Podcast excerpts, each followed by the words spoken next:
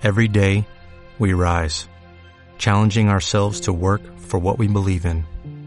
At U.S. Border Patrol, protecting our borders is more than a job, it's a calling. Agents answer the call, working together to keep our country and communities safe. If you're ready for a new mission, join U.S. Border Patrol and go beyond. Learn more at cbp.gov/careers. Punta eso. Sí, en realidad es frente a la reinstauración libera, eh, neoliberal y yo soy economista y, y me interesó ponerle esta, esta, esta formulación de político porque creo que frente a, a, a lo que es el, el pensamiento neoliberal y la, la, lógica y la ideología neoliberal, eh, para las sociedades fundamentalmente el desafío es de la, del debate político, porque porque en realidad sus las recetas del neoliberalismo, muchas de las cuales se están aplicando en los últimos dos años en la Argentina, eh, son son recetas que, que sabemos que han que, que que buscan que, que, que el, el, poder económico fundamentalmente se traslade desde, desde el Estado, de la política pública hacia el mercado. Eh, y también son esquemas económicos que siempre han privilegiado la concentración en los sectores de mayores ingresos y que que han disciplinado al trabajo en, en, los países, que han debilitado la organización de los trabajadores, quiero decir, que han generado transferencia de ingresos desde los sectores del trabajo hacia, los sectores del capital.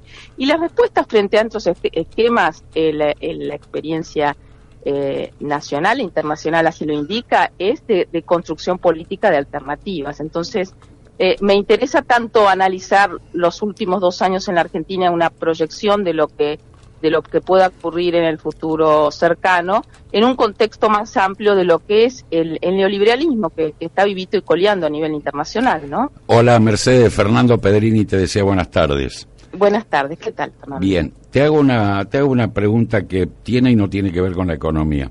Los, vos, vos formaste parte de un gobierno cuyo jefe histórico decía como, como dogma la la, la, la política, eh, la, la, la, la, economía tiene que estar supeditada a la política y no al revés. Uh -huh. eh, ¿cómo, ¿Cómo se genera una relación entre alguien que piensa de esa manera y de qué modo es la contraparte? ¿Cómo se genera una relación entre Sturzenegger y un político del PRO, por ejemplo?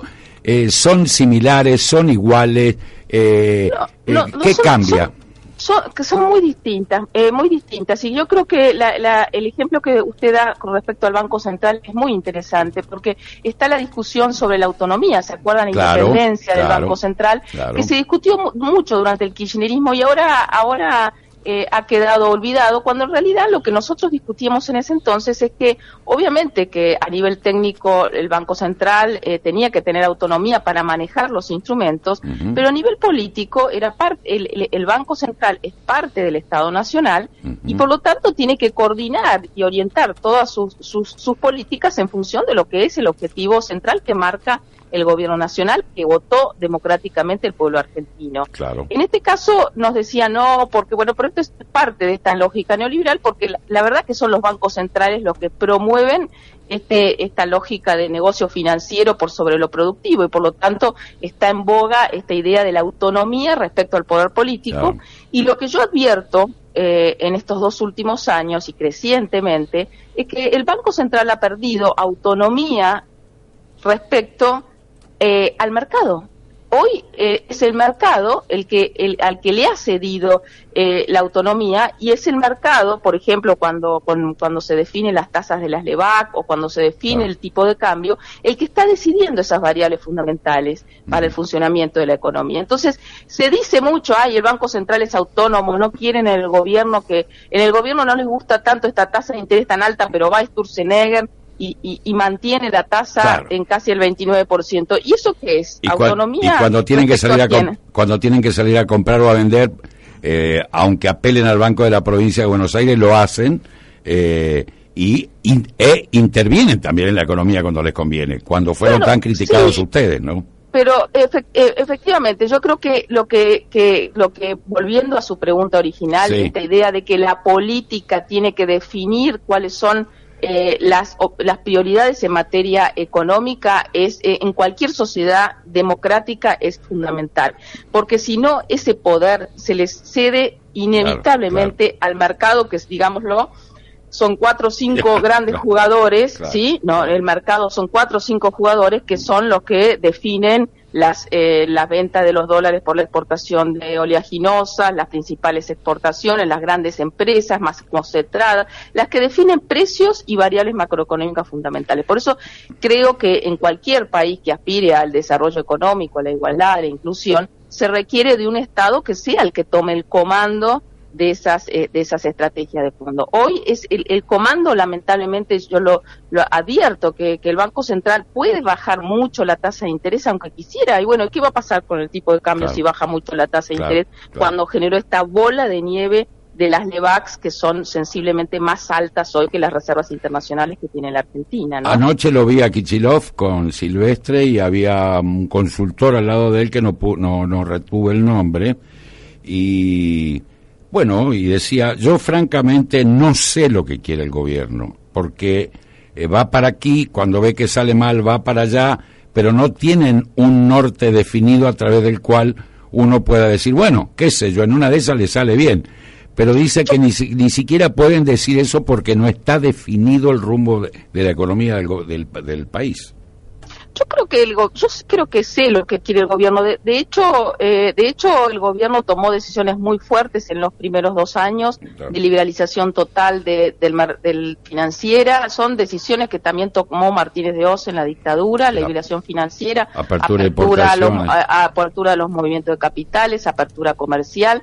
Eh, eh, ocurrió lo mismo con la convertibilidad en la década de los 90 y estas son las decisiones fundamentales que ha tomado el gobierno en los primeros años no pudo, no pudo eh, bajar más el salario, que también está en el ADN de las propuestas neoliberales, disciplinar a los trabajadores, no pudo por, por las buenas razones desde mi punto de vista, porque hubo una clase trabajadora que más o menos se opuso a que se le fijara el techo salarial que ellos querían imponer en el 2016 y en el 2017. Pero creo que ahora, con esta reforma laboral y esta reforma previsional, de alguna manera están yendo por ese disciplinamiento de los trabajadores, porque sabemos que esas reformas que están planteando, sobre todo la laboral, eh, supone eh, flexibilizar las condiciones de trabajo, precarizar el empleo y debilitar, también a las organizaciones sindicales, ¿no? Mm. Ah, Mercedes, eh, perdón, Fer. buenas tardes, Roberto Espinosa la saluda. Buenas tardes. usted sabe que hace poco leía declaraciones suyas, hace un tiempo, en donde usted sostenía que Cambiemos heredó una situación privilegiada como ningún otro gobierno democrático. Pero sin embargo, desde Cambiemos se insiste, se achaca, se machaca todo el tiempo con la cuestión de la pesada herencia. Eh, mm. ¿Cómo hace la gente del otro lado para entender la situación heredada por eh, Cambiemos? Sí, yo creo que Cambiemos fue en la medida en que no le no, las cosas no le iban saliendo como ellos querían, sobre todo en el año el año pasado, empezó a practicar y a ejercitar esta en la culpa es del otro. Y yo lo que planteé en su momento y sobre todo eh, haciendo referencia a la cuestión de la deuda, porque la deuda para la sociedad argentina siempre fue eh, un, un, peso enorme que generalmente pagaron los de menores recursos eh, los sectores del trabajo por, por la cantidad de recursos fiscales que había que utilizar para pagar la, la, deuda pública y la deuda pública externa. Y cuando yo, uno mira las transiciones democráticas en un periodo largo de la historia argentina, lo que yo sí decía es que por primera vez recibía un gobierno democrático un país absolutamente desendeudado, que ese, ese desendeudamiento el que está ahora utilizando el gobierno nacional para revertirlo rápidamente, ¿no? Como nos está, estamos viviendo de endeudamiento. ¿y cuál es el riesgo que se corre ante esa situación? Y el riesgo es que el, el riesgo ya está ocurriendo, porque cuando uno ve que se le están tratando de quitar a los jubilados más de 100 mil millones de pesos modificándole la fórmula, bueno, eso es menos de la mitad de lo que se paga, por ejemplo, con las LEVAC o de los, la cuarta parte de los servicios de la deuda pública que ya se están pagando. O sea que ya el peligro, eh, eh, por ahí el común de la gente no lo está percibiendo, pero ya está ocurriendo porque está habiendo una transferencia de recursos fiscales, los impuestos que pagamos la mayoría de los argentinos, desde los sectores del trabajo eh, de hacia el sector financiero. ¿sí? fijémonos, están sacando subsidios, sacando subsidios y por lo tanto aumentando las tarifas y el ahorro que se están haciendo con la quita de subsidios también es sensiblemente inferior a lo que ha, aumentado eh, los, los, los, pagos de deuda pública en la Argentina. Entonces, la verdad que el gobierno, como ocurre siempre en los gobiernos neoliberales, no está resolviendo el problema fiscal, porque eh, está bajando el gasto primario, el gasto en salud, en educación, en servicios, en subsidios, pero está aumentando el gasto financiero, ¿sí? Por los intereses de la deuda. Por eso es que no logra reducir el déficit fiscal y nunca han logrado reducir el déficit fiscal. Los gobiernos neoliberales lo han terminado agravando porque en última instancia lo que hacen es minar, erosionar la capacidad de crecimiento de nuestra Ajá. Mercedes, me quedó algo que usted señalaba cuando le, preguntaba a Fernando, mi compañero, que el, gobierno no tiene el comando, el manejo de la economía. Entonces, ¿qué se puede inferir? ¿Que lo tiene el mercado?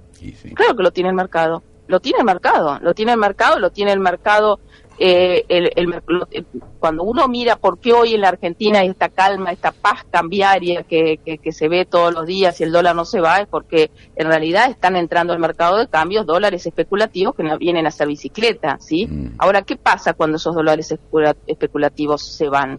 ¿Sí? Eh, ¿Qué pasa cuando los argentinos que están vendiendo dólares para meter en LEVAC eh, dejen de vender y se vayan al dólar? Por eso es que es que el, gobierno ha, eh, y sobre todo el Banco Central ha resignado enormes grados de soberanía, ¿sí? Porque yo puedo decir, la verdad que eh, cuando estuve al frente del Banco Central nos bancamos unas cuantas corridas cambiarias, ¿sí? Y las pudimos más, o menos sortear, mm. más o menos sortear ¿Por qué? Porque había espaldas, porque había regulaciones, algunas gustaban más, algunas gustaban menos, pero lo cierto es que se podía evitar estos cimbronacios y hoy no. Eso, insisto, el tipo de cambio, la tasa de interés, eh, no lo está definiendo la política pública. Por eso los que han sacado un crédito con UVA, por eso los que se han endeudado eh, o están, quieren tomar deuda las pequeñas y medianas empresas, se encuentran con que se les está encareciendo la tasa de interés. ¿Y eso por qué? Porque aumentó la tasa de las LEVAC. ¿Y por qué aumentó las tasas de LEVAC? Para que no se vayan más, eh, más, eh, más excedente al, al, dólar. Entonces, estamos en una situación eh, complicada. la verdad es que, que para, sobre todo porque estamos en un mundo complicado y en un contexto internacional complicado, y yo lo que advierto con preocupación es que estos grados de soberanía que se habían ganado durante 12 años de kirchnerismo se están perdiendo rápidamente. ¿Y, cuál es la qué, qué, es lo que puede llegar a pasar como alternativa a Mercedes? Porque esto vemos que es un perro intentando morderse la cola. No vamos para ninguna parte ni tampoco tenemos recursos genuinos para pagar siquiera los intereses. Van a seguir subiendo las tasas para que la gente no se vaya al dólar y para que los dólares sigan viniendo, no sé, para volver a irse. Pero es, es un círculo vicioso muy dañino, muy pernicioso y muy riesgoso este.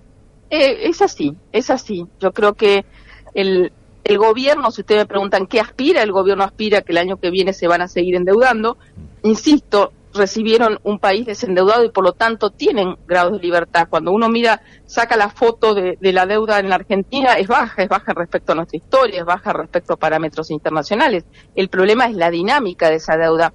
Y el problema es que la deuda no está dejando del otro lado del mostrador ni un tornillo en términos de capacidad productiva, ¿sí? Mm. Es deuda que está financiando fundamentalmente la fuga eh, y el negocio financiero. Entonces, ese es el dato perverso de esta lógica que se que se reinstauró en la Argentina. Cuando yo digo en, en el título se reinstaura una política neoliberal es porque nosotros ya tuvimos estas políticas no hace tanto tiempo. Hubo un paréntesis, han vuelto y la y la y la discusión en todo caso es política de cómo se plantea un proyecto que de alguna manera interpele este este este proyecto político que está gobernando la Argentina, ¿no? Mm. Mercedes, y por ejemplo el dólar que está hoy, está... Me están eh, llamando porque tengo que ah, empezar. Bueno, está ya perfecto. estamos corridos de tiempo. Muchas, gracias. Diga eh. nada más, el, dólar que se está manejando, ¿es óptimo? ¿Es el normal? No, el dólar está apreciado y lo vemos todos los días. Lo vemos en el desequilibrio que tiene la Argentina, el desequilibrio externo, no solamente porque tenemos el déficit comercial más alto de nuestra historia, porque tenemos el déficit en turismo, porque tenemos déficit en servicios reales, en fletes, porque tenemos eh, déficit más, porque estamos pagando más intereses de la deuda. O sea que no es que esté eso vinculado únicamente a la cuestión cambiaria, está vinculado a la apertura, está vinculado a la recesión global, pero también es, es, es un dato, el dólar hoy lo está definiendo el mercado. ¿Por qué se aprecia? Porque están entrando dólares especulativos. ¿Qué va a pasar cuando se vayan esos dólares? Mercedes, un gusto realmente. ¿eh? Igualmente, les mando un abrazo. Mercedes marcó del PON, ya ahí está, lo dijimos, eh, la previa la hizo con... O'Reilly Auto Parts puede ayudarte a encontrar un taller mecánico cerca de ti. Para más información, llama a tu tienda O'Reilly Auto Parts o visita oreillyauto.com.